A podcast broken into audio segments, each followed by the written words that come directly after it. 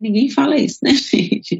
O que o autoritarismo traz é, ó, não deixa tirar sua liberdade, ó, começa a tirar sua autonomia. Então, a gente, como se fosse algo que, que a gente tivesse que lutar contra, né? E é algo que a gente tem que esperar, né, como realidade e se organizar para esse contexto, gente. Se compartilhar a cama, se meu filho ou adolescente quer compartilhar a cama comigo e eu não me sinto confortável, ótimo, você tem essa percepção.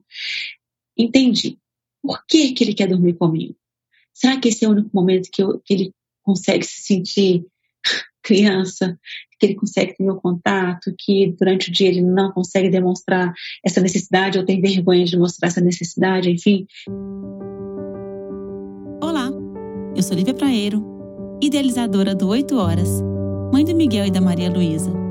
E esse é o nosso podcast semanal. Quando a gente fala em compartilhar cama, gente, não é compartilhar cama, mas eu compartilho cama ali. Meu filho dorme super mal. Compartilhar a cama porque eu não tive opção, porque eu tô de saco cheio, porque eu tô muito cansado, porque eu não aguento mais, porque eu cansei de levantar, enfim, qualquer porquê já perdeu o sentido, se for em relação a, a mim. Mas eu faço como compartilhado porque eu vejo que ele gosta muito de estar na minha companhia. Eu vejo que eu fico mais tranquila, que eu estou mais próxima dele, então tem que ficar levantando toda hora. Né? Então, ah, mas meu filho é maior, gente, compartilhar a cama com um filho maior, o que, que eu posso organizar para que eles possam estar próximos? Né? Será que eu posso passar a primeira parte da noite com eles? Não sei, gente, estou aqui colocando, tá? Eu sei que quando a gente começa a colocar opção, todo mundo começa a colocar uma, uma, uma, uma contraproposta, e não é sobre isso. Eu estou colocando aqui só para a gente começar a pensar que, peraí, eu estou vendo que o mais importante que meus filhos, qualquer criança precisa, ela ser respondida nas suas necessidades.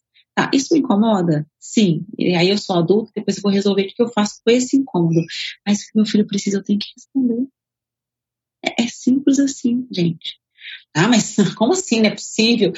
A gente ainda está com aquele olhar de que as minhas, olha só, a gente é tão infantil que a gente acha o fim, né? As minhas necessidades, é, é, aí vira uma disputa de poder, literalmente. Peraí, eu tenho que colocar um limite aqui. Não é limite, a gente não. Aí a gente já falou sobre limites aqui também, né? Que a gente respeita tantos limites da criança que eles nunca vão respeitar os nossos, porque a gente está toda hora intervindo, a gente está toda, toda hora intervindo na integridade deles, então, para eles, que, gente, o que a gente modela a todo tempo é que respeita algo que não existe. Não deve existir entre nós, né? Se em nenhum momento me respeita, então entendi, esse é o nosso limite, é invadir o do outro, esse, esse é o nosso contexto.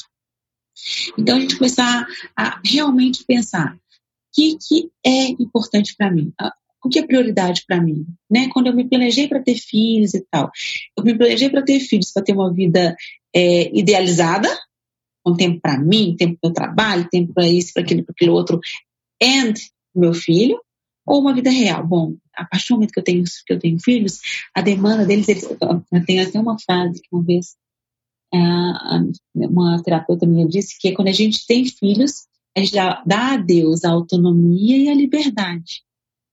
Mas ninguém fala isso, né, gente?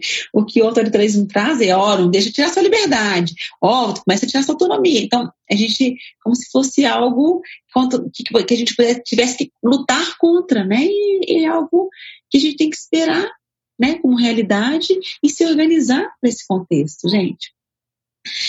E então, pensando na coma compartilhada, é quando a criança precisa. Ah, mas meu adolescente está me buscando na, na cama compartilhada talvez seja o único momento que tenha você. E aí eu sei que a gente vai ter psicólogos, que tem os psicanalistas que vêm em outro contexto, contexto de sexualidade em relação a isso.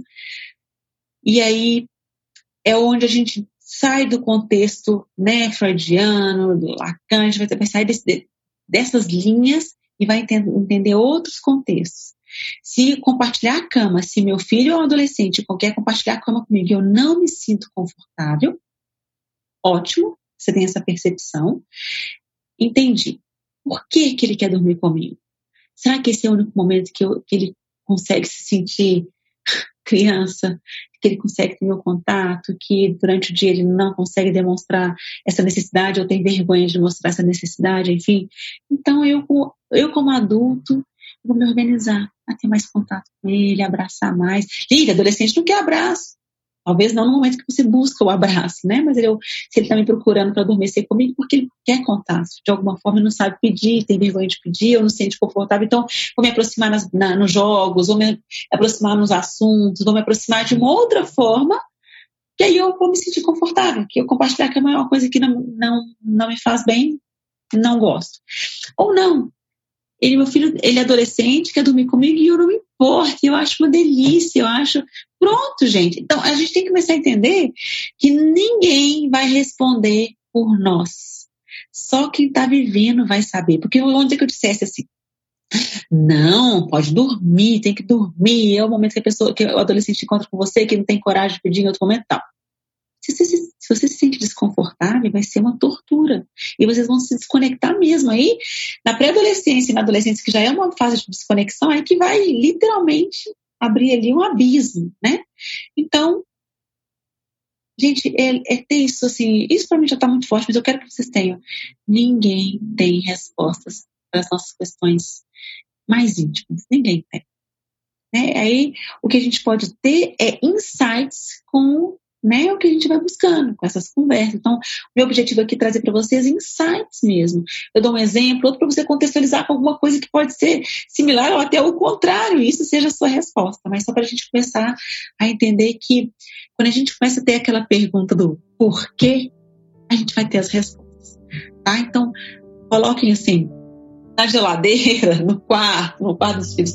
Por quê? Por quê? Para eu nunca esquecer de investigar. E aí eu vou me organizar e caminhar.